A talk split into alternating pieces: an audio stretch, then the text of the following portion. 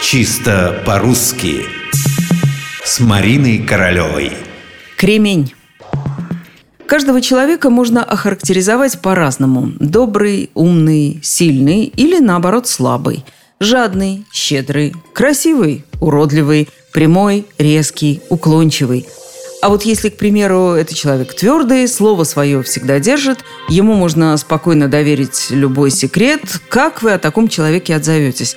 Я однажды услышала, как о таком моем знакомом сказали «не человек, кремень». Да, досадно. Так хорошо сказать о замечательном человеке и допустить ошибку. Знакомый-то мой кремень. Именно такое ударение в этом слове. Один кремень, нет ни одного кремня, вокруг кремни, нет кремней. Помета «неправильно» пресекает любые попытки передвинуть ударение с конца слова. Как сказано в толковом словаре Даля, кремень – самый твердый и жесткий из простых камней, который служил прежде для добычи огня, до самогарных спичек, как выражается словарь.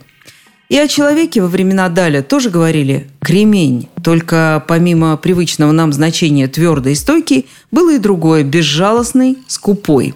Судя по всему, это значение за полтора века как-то растворилось, уступило место единственному – твердости, стойкости, крепости духа.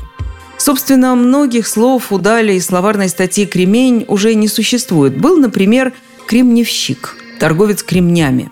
Был также кремнебой – рабочий, который гранил кремни молотком. А был, внимание, кремляк. Так называли человека, о котором мы сейчас бы сказали, он кремень. Кстати, уже в словаре Даля с ударением все было ясно. Только кремень.